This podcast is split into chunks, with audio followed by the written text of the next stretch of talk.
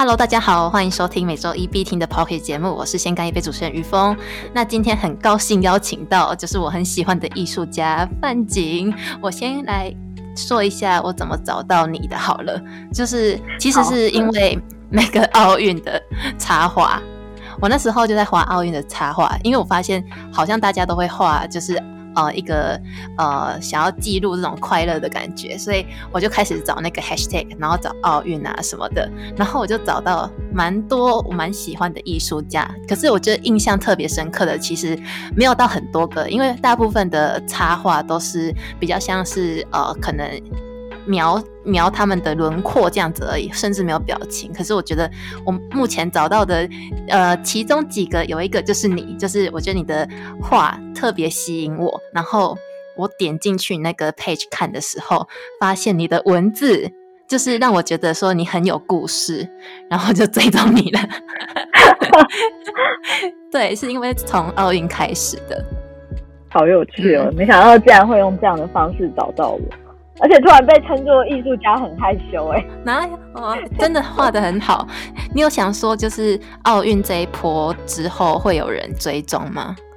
可是其实我觉得是奥运那个时候，大家为了要表达自己的，我觉得心情也好，然后刚好也是整个潮趋势，就是媒体的趋势，然后插画家的趋势，然后就会觉得，哎，如果画一些奥运主题的东西。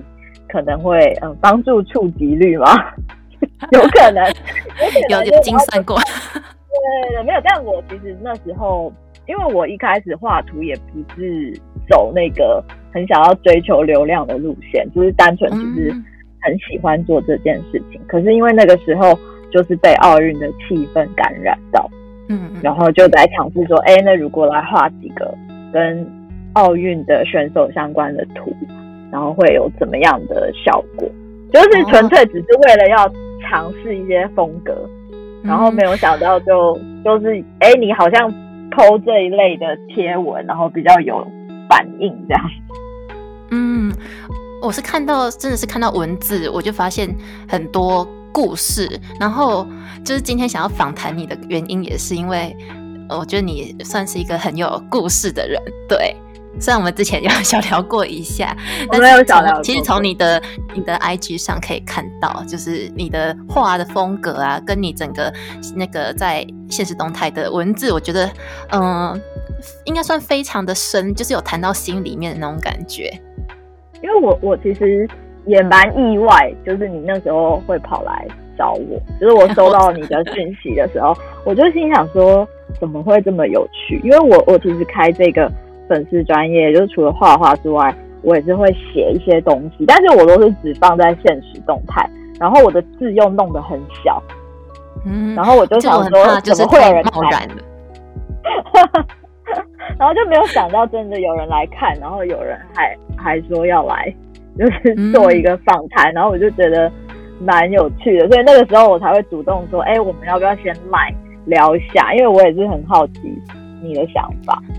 哦，对哦，就是我做这个节目的主要有一个呃目的啦，就是想要就是借由这个节目让大家更的更多认识呃台湾就是很多的艺术家这样子，然后就把一些我喜欢的一个风格呈现给大家，就是给大家看，就是有哪些你们可以追踪的这样子。我觉得很用心也很感动，因为我我其实不把没有真的把自己定位成。艺术家，我就是觉得画画这件事情就是表达我的呃情感，就是我对事情的感动什么的，然后就是去呈现，然后分享这样。但是其实有蛮多时候我没有那么喜欢自己的作品，所以我我其实我画很多，但是我也是典藏很多贴文起来，是没有全部都摆出来。你之前不是说过你不是科班出身的吗？算是大学时候是读新新媒体艺术嘛？对，就是如果是真的美术班的话，我是在国中的时候有读一个比较实验性的美术班，可是他的他的美术班定位比较不是像是为了要考那些素描、水彩而设定的美术班，它比较是有点像启发性的一个一种美术班，所以我们那时候就做了很多多美彩的。学习啊，然后创作，或是去认识一些不一样的艺术家。可是可能在技巧这一方面，因为我自己升学，我没有升到就是所谓的美术班，就是很厉害那种师大美术班，或是呃师大附中美术班吧。然后明德明德高中也是很厉害的美术班，但是我就没有走那条，我就是走就是读一般的、一般的普通高中。然后画画它就是一个兴趣，就是哎，我可能在美术课表现就是比较突出，但是一直比较没有那种很完整的训练。然后一直对到大学自己练习，对，就是自己。因为我觉得像如果你你想想看，我们十几年前 maybe 没有像现在这么多呃网络的学习资源嘛。所以那个时候确实就是，你如果想学美术的话，可能就是去画室，或是在美术班会有比较多学习的机会。可是因为我其实到了大学之后，我学的也不是纯美术，就是我是学新媒体艺术，就前面有提到，然后那个是比较属于科技艺术啊、当代艺术、观念艺术，就是比较是嗯不需要动到画笔这件事情。然后导致我的画画这件事情其实停留了一段，就是已经停止了一段蛮长的时间，就是花比较多时间在思考或是写作也好这件事情上。然后我一直是一直到去年的时候才开始重新拿起画笔。那如果是想学技术的话，现在就是很多 YouTube 的资源。我就是看教学影片，或是看网络上很多厉害的画家，甚至是老师，然后就看着他们的影片，然后就照抄这样子去练这样。但我觉得你你算有找到你的风格。其实你虽然说你一直在找风格，但是我觉得你的风格其实蛮明确的。哎，就是我之前看你的那个现实动态的时候，你有说就是画图既痛苦又快乐，然后快乐的是就是。从事自己热爱的事情嘛，那痛苦的事就是一直画不出自己想要的感觉样子，这样子。对。但是我一直觉得你有你有画出你的风格啊，可是你还是在找你的风格吗？嗯，因为因为你那时候说你很喜欢我的风格的时候，我其实是很讶异的，因为我我在看我自己的东西的时候，我并不觉得有风格。嗯，你懂我意思吗？就是这有点奇妙哎，就是。我我觉得自己的东西是很混乱的。从从我的第一人称来看，我觉得它会有一些视觉上的惯性，没有错，因为这可能就是我下笔的习惯。可是我觉得我的风格很混乱，就包含我使用的媒材也很混乱。嗯，对对吧？你还记得吧？就是我我的画可能有时候很多亚克力颜料，对对对，混在一起，有时候是蜡笔。对，有时候又用彩色笔，然后有些时候又是一些，反正就是一些奇奇怪怪的东西。可是我觉得那都是我在实验，因为我想要寻找一个我喜欢的风格。但是我现在的风格没有我自己还没有很喜欢，但我就是也在学习要接受我这个风格。那你觉得你现在的风格，就是呃，到你自己想要的风格中间的这个经历要怎么转变呢？是不是跟其实现在的风格的确立也是跟自己过往的人生经历有一些相关？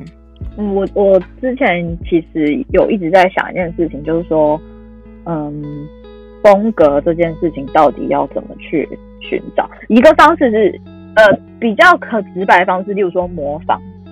或是临摹，就是你去找，就我啦，我的方式，我去找一些我自己欣赏的呃画家、艺术家的的的图，然后我就是尝试要用他们的类似他们的方式去去画图，但是我不会觉得这个叫做抄袭，我觉得这个是在去临摹，就是因为你如果很厉害的话，你才有办法跟他们画的一模一样，可是其实你大部分就是会画的四不像。就是比较像是反刍过后的事情这样子，经过自己内在反刍。对对对那我就是进去去临摹他们的一些 style，然后再看看说，哎，这个画出来是不是我喜欢的？那可能我喜欢的我就会保留。那如果是我不喜欢或是不适合我自己，因为在这个过程中一定就是会会有点像是你跟你跟自己对话。例如说，有一我一开始有一阵子其实很着迷于一些那种非常精致的那种巴洛克，然后每个五官都画的很精细的那种画风，然后喜欢那种仙子啊，然后女神啊，还有什么独角兽啊，那种很精致的那种感觉。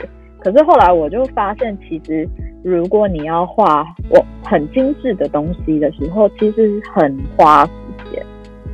嗯，就是你要投入很多精神，可能去为了要去刻那个眼睛，就是用笔去刻出那些眼睛。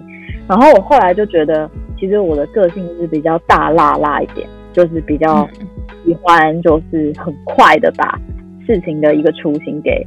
制造出来的那个感觉，所以后来我就发现自己的个性好像没有那么适合画那种非常精致写实的东西，所以我才转向是开始尝试比较印象派，就是那种只有光影就这样的，对对对的那样子的画风。然后确实也在过程中觉得，哎，可以有比较有成就感，但是还是不觉得自己有画到想要的感觉。哎，这个很酷哎，就是我好像也是这样，喜欢的风格很多，但是找到自己适合的风格又是另外一件事情。对，你知道就很像在买衣服哎，就是你看，你就它挂在架子上，或者别人穿，你就觉得很美，我也想试。然后你走进去试衣间，你真的试了之后，就觉得天哪，自己可能太矮了，不太适合这个漂亮的长裙。哦，自己可能长得太个性了，不太适合走森林系女神的风格。就是真的是要走进去去尝试，你才会知道，或许喜欢的东西就没有那么适合你。嗯，对。那我之前看到那个现实动态说，就是有画画像照妖镜这件事情，所以你在画画的时候，就是有点可以看到自己内在的感觉嘛。就是虽然说我觉得画画可以有点不太一样，就是现在看你的风格。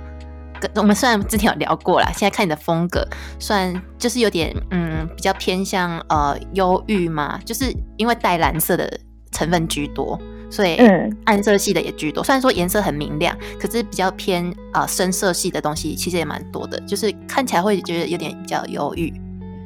我觉得这个观察还蛮明确的，因为我我后来画到一阵子。因为我重新拿起画笔是去年的十二月，所以大概现在也大概画了将近一年。然后我觉得我大概一开始画的时候，我开始发现画画很像照妖镜的原因，是因为它可以画出你心里真实的情感。然后这个是你装不来的，就是例如说我可能会想要我的东西尽量给别人一种很正面、很乐观。然后很热情的感觉，就是其实这也很像是我平常在跟别人相处，然后别人会觉得哇，我可能是一个比较开心、乐观啊、搞笑的那种女生，但是我的画作就是不停的出现一些忧郁的气息，我我很难讲那是什么原因，但是算是不由自主的，就是出现了。对，我觉得画画就是有会展现你的潜意识。所以很多艺术治疗，其实他们也会借由画画的方式来帮助，就是患者可能去更了解自己，或是帮助呃治疗师去了解这个人他的心理状况是怎么样。我觉得可能是有点关联性，所以我就觉得他很像照妖镜的原因是，无论我想要装的怎么正向或是乐观。可是我的画画永远都会很诚实的反映出我心里的状态最丑陋，或是我最不想面对的一面。无论我用，就是你，你可以去看我的画，是我的色彩鲜对比都很鲜明，然后用色非常的亮。可是不知道为什么，就是有一种悲伤的感觉。对。而而而且眼神也是，虽然说真的吗？你的那个主视觉算是主视觉嘛，就是你很常放的那一张照片。嗯，那一张是在画谁啊？其实其实我画画是有 reference，就是我会看一些嗯，像 Pinterest 上面的一些模特的照片或图，但我其实是看着他们的脸，是为了要画阴影。因为我我我在练那个人像这件事，因为人的脸脸的那个阴影其实都差不多，因为大家都是两颗眼睛嘛，就是五官的位置都差不多。所以我还在学习说哪边要比较暗，哪边要比较亮的这个细节。那我那时候是画，其实只是画一个一般的女生的 model，就是她没有画谁。哦，而且这个故事有一点有趣，是因为我们画画完的时候，我我平常是用亚克颜料，因为我们画画完的时候不是都会剩吗？就是剩一些，就是你没有用完的一些颜料。那我就想说不要浪费颜料，然后我就随便找一个废纸，然后想说我来练习好了，就是把它剩下来练一练。然后我就随便就是随便找了一张 model 的图，然后就随便的画。真的是很随性、很 casual，然后就画出了它。然后这一张其实是我觉得我画了一年多来画的最好的一次，因为我是带着一个最松的状态去画的。可是我觉得我其他的作品都很紧，就是很刻意。哦，那我想问一题，虽然说有点岔题，就是，嗯，你画画的时候是，呃，应该说你的灵灵感来源是怎么找的？就是你是像是看到拼曲上你有啊，觉得好像不错的 model 想要画下来，还是你今天就是好想要画画，然后就会去找一个哦范本来画这样子？一开始其实是有计划性的，就是说我我的一开始本来是觉得想要去练自己的基本功。因为我觉得我对于基本功是很自卑的，嗯嗯，就是因为我就会觉得自己没有经过正规训练，对对对，我觉得难免啦。然后其实我觉得基本功它还是一个很重要的训练，是因为你的基础好，你才有办法在这个基础上去发展各个风格，就像学语言一样啊，你一定要先把 A B C D 是都认好嘛。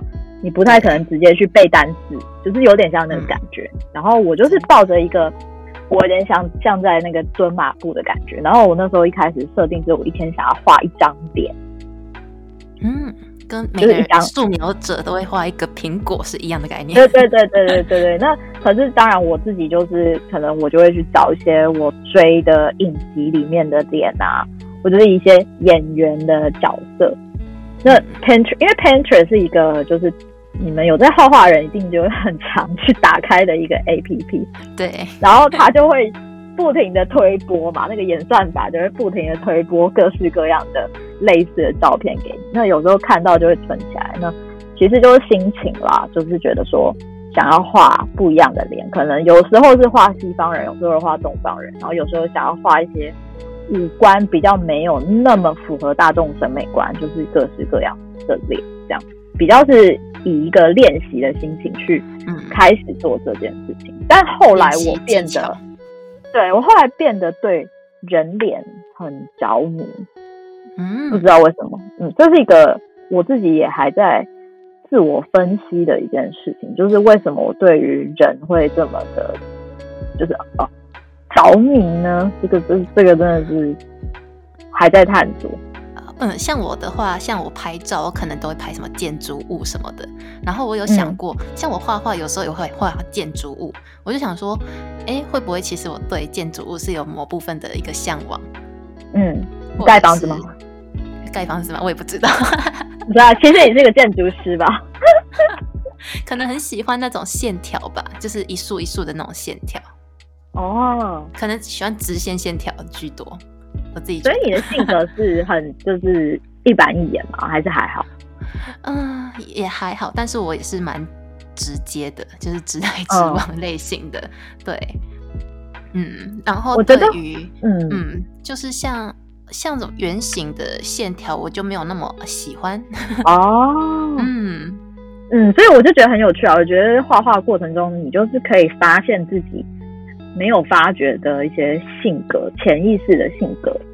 对，我觉得其实发动态啊，或者是在社群网站上，就是发各种照片，我觉得其实也是默默的，也会让人家有一种感觉，让你让大家觉得好像你最近发生什么事的感觉。嗯，就是我虽然没有打什么文字，我可能一张照片好了，大家可能下次看到我，他就会说：“哎，你最近过得很开心哦，或者是你最近过得好像还不错，哦这样那种意思。”我觉得这就是创创作，创作很神奇的地方。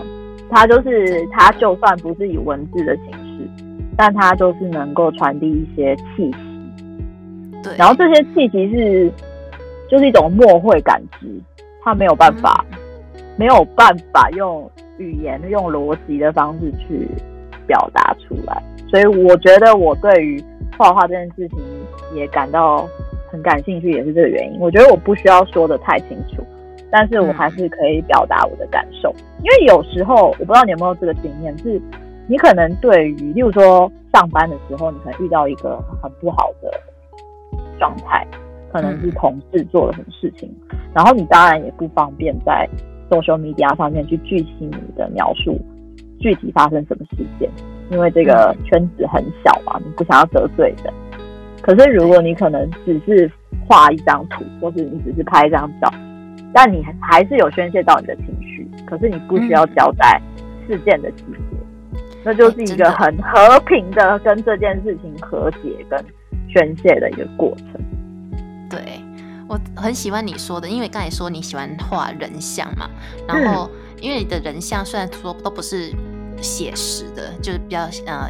印象派、野兽派那种类型，但是你的人像虽然不写实，可是我却又可以看出来说你在画谁。真的，我觉得 这件事情也是一件很厉害的事情。就是那个叫什么，就是一个一个气气质，有画出一个气质。对，有画出一个气质。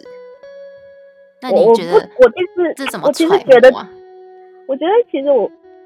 我我不觉得自己有做到很好，因为可能我一直在看别人的作品，然后我就觉得别人好像做的都比我还厉害，然后加上人都这样，我我觉得加上你们是只有看到画，你们没有看到我的 reference，所以你们可能就不会觉，你们就看不到我看得到的那种落差。嗯，可是我觉得有时候的选手都都真的长得蛮像，真的吗？真的，请大家去看一下，帮我。我喜欢印度，对印度选手那一张哦，那整个神韵有画出来哦。好，那我我应该没有把它收起来吧？我在贴那个链接在下面给大家追踪。好，我觉得人是画人像这件事情，我不知道是不是跟我以前的工作有有一点关系，因为我以前是媒体相关的工作，然后我们我的工作是需要。常常接触到人这件事情，嗯，然后我对于人其实是又爱又恨，因为我你可以理解吧？有所有上过班的人都可以理解。应该说，所有的所有的呃，应该说所有的问题都来自于人际关系嘛，这是一个 很有名的书的一个抬头。对，因为因为我觉得其实你上班到一定的年限，你就会发现都不是你专业的问题，都是。沟通。的问题都是人的问题，可是我又很喜欢去接触不一样的故事的人，嗯，就是这很矛盾，就是我又很爱，就是去接触不一样的人，他们经历不一样的故事，然后给我的那个感觉，可是我又讨厌就是要去社交的这个过程，社社交或交涉，对对对，就是超矛盾。对对对，就是很想要跟大家一起，可是又觉得自己想要有一个蛮孤僻的感觉，这样。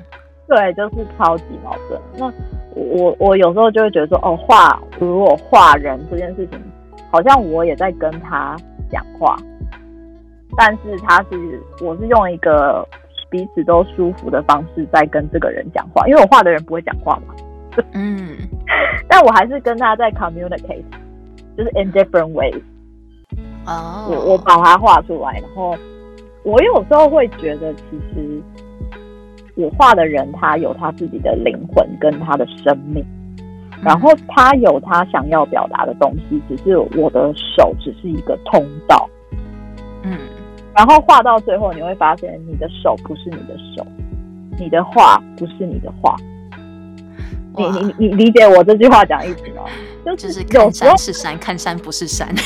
对对 对，就是他已经是他有他自己想要说的故事，然后虽然有时候我会很抗拒，我想要试着去控制，把它导成我想要的样子。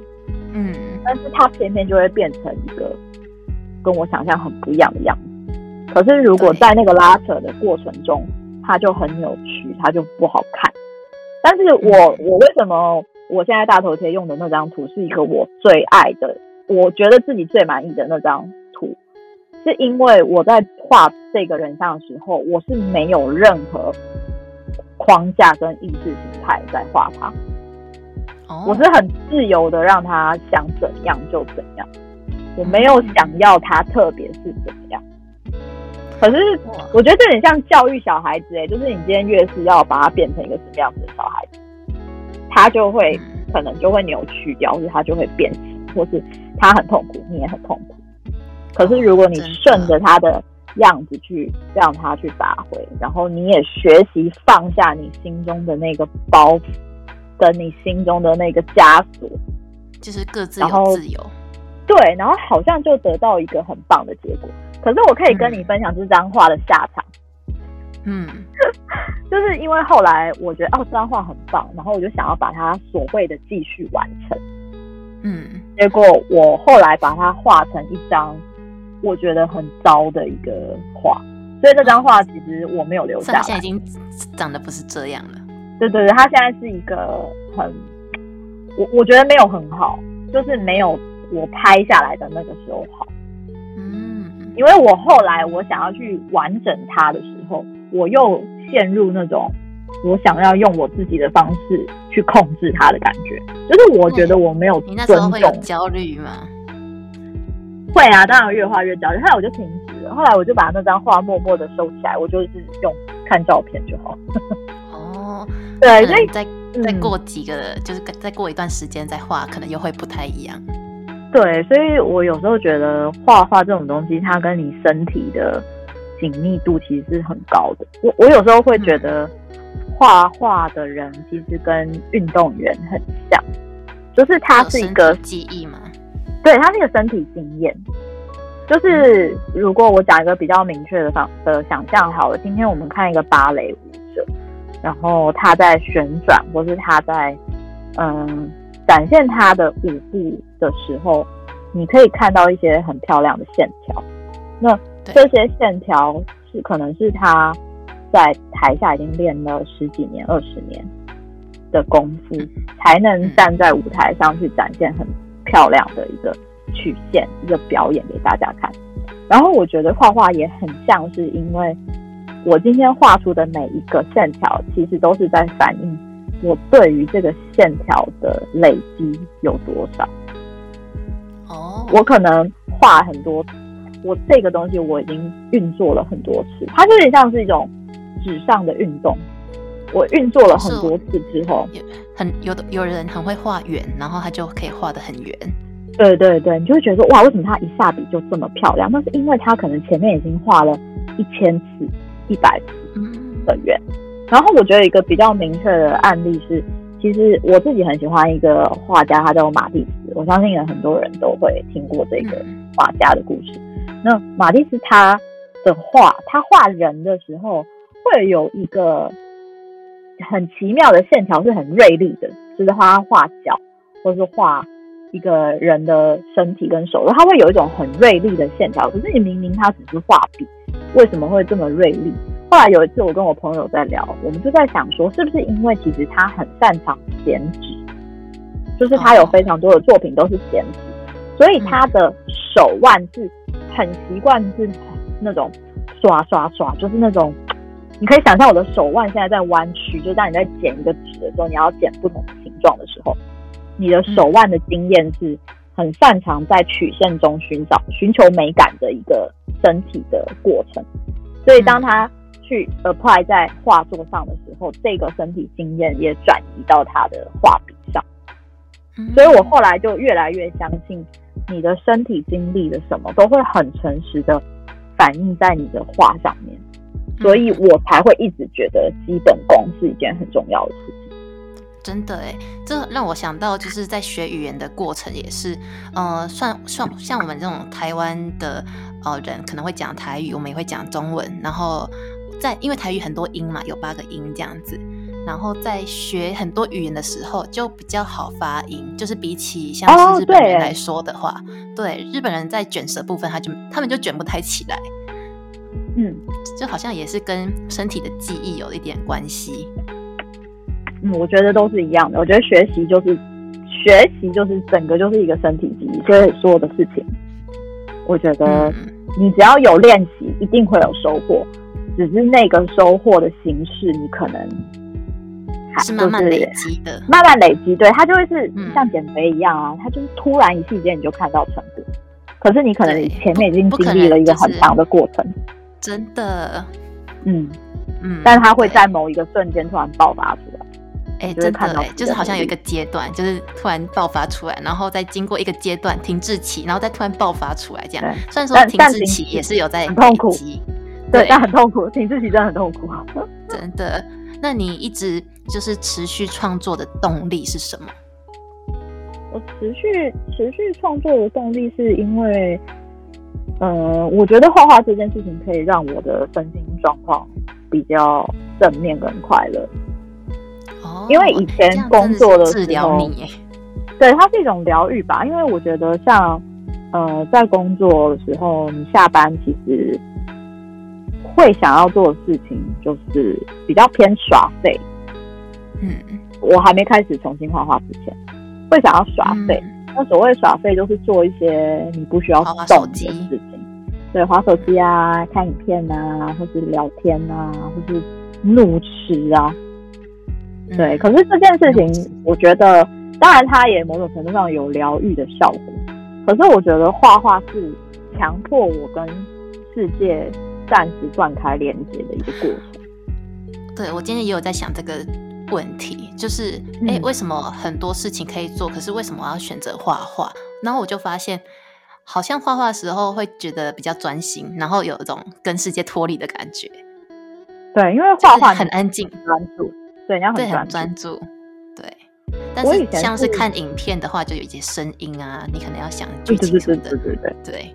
我后来发现，有听声音画画跟没有听声音画画，好像会画的有点不太一样，就是专注度专注度会有一点点落差。但是我现在是还是会听一点音乐，但我会尽量不要听有内容的声音。哦，因为我觉得我的注意力，我的注意力会被带走。就是我可能一边可能听一个比较有内容的 podcast，可是我可能就画画变成是我没有专注在画纸上，我就只是动动手而已。所以我如果是做一些比较练习性的画画，我就会听比较有内容的东西。可是如果我真的想要创作的话，我还是倾向就是只要音乐就好。哦，就让自己可以更专注。嗯但可以发现这个差别，算是有试试看做实验。好，我下次试试看。但是我自己个人画画，我就是每次画都每次不一样。就是我有想要自己的一个风格，可是我下次我就画不出那样的感觉。但我觉得应该说是平常累，就是平常画不够了。应该说应该是平常的线条啊什么的，应该要多练习，应该就可以。我我觉得我完全可以理解你这个方式，因为像我我自己很满意的那张画，我后来就再也画不出来。真的，通常第二次画就画不太出来。对，越是刻意就越，其实本来就很难有一模一样的两张画。只是会希望自己在这个风格上的稳定度可以高一点，就是可以赶快，就是尽量每次都能够大概抓到那个感觉，而不是有一种就是好像是要等那个老天给你灵感，你才可以画的感觉。对。那你现在画画都是像美彩的部分，都是使用呃像油性蜡笔啊，跟亚克力颜料，还有彩色笔。那怎么去选择这些美彩创作的？其实，其实我觉得这个东西也是跟生命经、生命环境、生命经验，或者你所处的环境是很有关系。因为我的画画的地方跟我睡觉的地方是同一个空间，嗯，就是我不是自己有自己独立的画室。所以我在美材上，我其实是尽量选一些不会影响我的空间的画。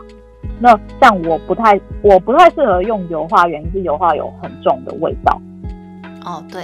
那对你，如果我在我的房间用油画的话，那我可能睡觉的时候，我都会充斥在一个有油画味道的空间，嗯，去休息。我觉得这是一个蛮不健康的一件事情。但是如果我今天有自己的画室，我可能会去想要尝试。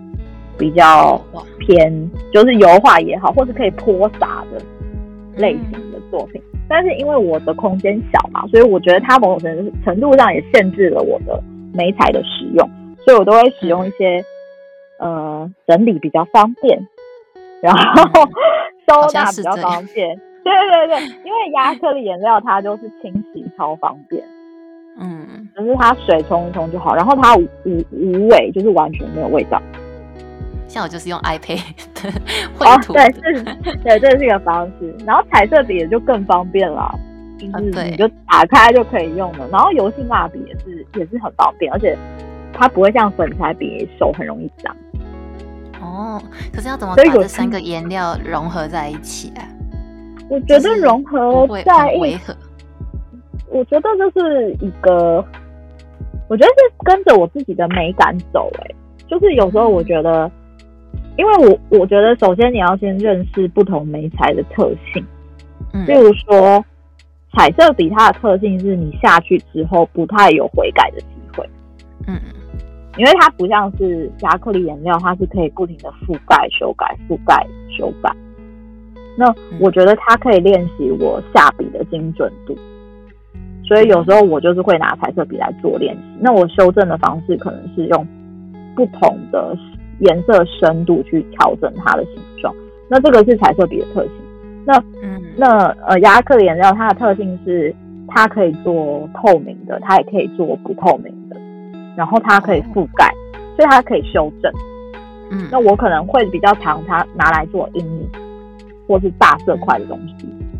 嗯，那油性的蜡笔它是可以做一些粗粗的线条啊。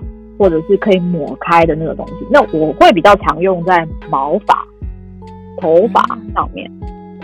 我会我自己的分法是会这样子，可是有时候其实也是蛮定用在哪边用在哪边。我觉得就习惯，可是我觉得每个人可能用的方式不一样，没有说一定要这样。嗯，对。但我自己会这样子，主要我也在实验，就是我想要知道说。呃，不同的媒材，它用在不同的方式上会有什么样子的表现？然后可能是不是我喜欢的效果？因为我后来就觉得，呃，彩色笔跟蜡笔放在一起有一点点比较没有那么好控制。嗯，我后来就是要么就是彩色笔配哦亚克力颜料，不然就是蜡笔配亚克力颜料。我后来就比较少。一个结果。嗯嗯，就是对，但或许是可以好看，只是我还没有找到 那个方式。那你之后还会再试其他不同的美彩吗？嗯，我觉得还是看空空间吧，因为我现阶段就是目前家里是这三个，嗯，买很多，所以抱着一个环保的心情，想说先用完 再去买新的。对。好，好像只能这样子。对啊，因为当然是也希望说自己有一个画室的规模的话，比较有资源去，有空间有资源去尝试新的东西。因为这些东西，大家美术系毕业的大家一定很有经验，这买起来是颇贵的。嗯，真的。我我现在私心有在想说，我可不可以来就是磨练一些便宜的美材。就是，例如说，我可能 彩色笔画的厉害，然后把它我也画出超精致这样。对对对，但成本就很低。因为我用的彩色笔就是那种那种小朋友的那种很便宜的彩色笔。对，就是不想要用的太强。你知道油画颜料其实蛮贵的吗？嗯，很很贵。其实好像。对，美术颜料都很贵，美术材料都超贵。对对对对，但是我们台湾已经很幸福了吧？就是因为台湾比较多中国进口的颜料，所以相对来讲，你就可以用比较便宜的价格买到颜料。但是颜料的价格其实真的还蛮能反映出画作的品质。嗯，嗯，就是我后我后来自己的网络上买了不同品牌的颜料。然后就真的有明确的感受出来，他画完之后的差异，甚至笔这件事情也是有反映出。当然，厉害的人是不需要拿厉害的笔，只是 就是就是不厉害的人借口就会怪在工具上。可能我觉得真的算是有差啦。虽然说相机好像也是这样说，虽然说手机也可以拍出一张好照片，但是当然有更好的画质的相机拍出来的感觉又是不太一样的，就是会更精致。嗯，那个细腻我觉得摄影来讲，构图就是 everything。嗯，所以我觉得我们这种刚出来的，就是可以先从低成本的事情开始做。因为有时候我后来发现，其实当你资源越少的时候，其实你会有越多的创意去突破这些有限的资源。真的哎，嗯，像我就是零开始的感觉。对我就是资源很有限，所以我就是手边能拿到什么美材，我就去使用。那可能就意外碰撞出一些特别的效果，那可能就是属于我的意外的收获。这样，对，不要让美材限制自己。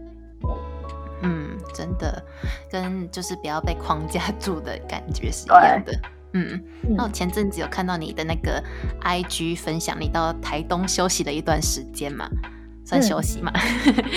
那那段时间，对，放假那段时间有不断的在台东创作吗？还是只是去呃做个心境上的转变，就是让自己放松一下，没有再就是放松一下回来再继续创作这样？其实那时候有在做一张作品，然后那张作品我有放在我的 Instagram 上面，它叫做我年岁。然后它是我在实验一种一个一个比较特别的构图，是旋转画，就是我希望它是一个可以翻转的画，就是它它是一个人像，可是它的要该怎么说呢？它翻转的时候，它的有一面会是年轻的人，然后另外一面会是一个老年的人。嗯，对，就是有兴趣可以去看看。然后那个其实那个作品就是。我那一阵子就是已经都在画人像，然后就有点腻，然后就在思考说画人像这件事情能不能有一些不一样的表现。嗯，所以我就想说，我就来尝试看看画我。呃，那个其实我的参考的 model 是我的外婆，然后我就是拿他年轻的照片跟他现在九十岁、九十多岁的照片，想去做一个。就是一个呼应，就是他一个方向看的都是年轻的大，然后转过来之后，我觉得他是一个有点仪式感的感觉，就是有点像是你在转沙漏的感觉。你把它转过来之后，它是看着他一生的感觉。对，就是呃岁月流逝的那种感觉，然后构图也是有一点像是沙漏的那样子的形状。可是其实我在画这张画的时候，我是遇到很多挫折。一是我对于人像的基础功，我觉得不够成熟，就是阴影的掌握，我觉得还不够成熟。所以当我突然又加了很多变变音在同一张脸上面，就比如说同一张脸上面有四颗眼睛的，嗯，那这四颗眼睛，我到现在还是觉得它很像四颗眼睛，而不是。两颗眼睛，所以我它连接的部分是眼睛。我我是想说，可能两一个人的眼睛其实是另一个人的眉毛。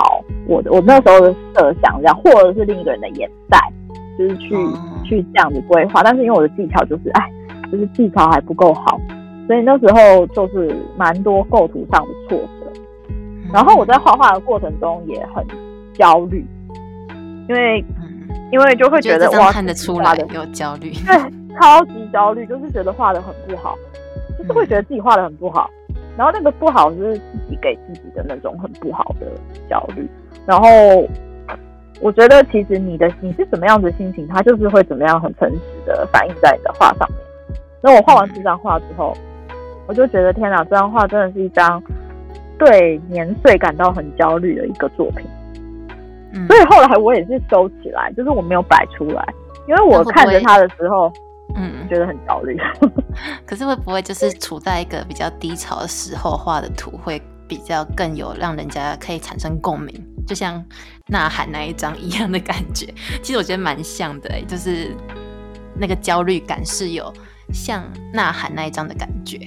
哦，或许吧，因为他也是印象派很重要的一个艺术家。我我自己觉得我受印象派的作品影响还蛮深的。我是非常自己在美感跟向往上面也是喜欢那种重视光影的印象派艺术家的作品，但是我对于自己的作品的大目标还是蛮希望可以走向比较正向的路线。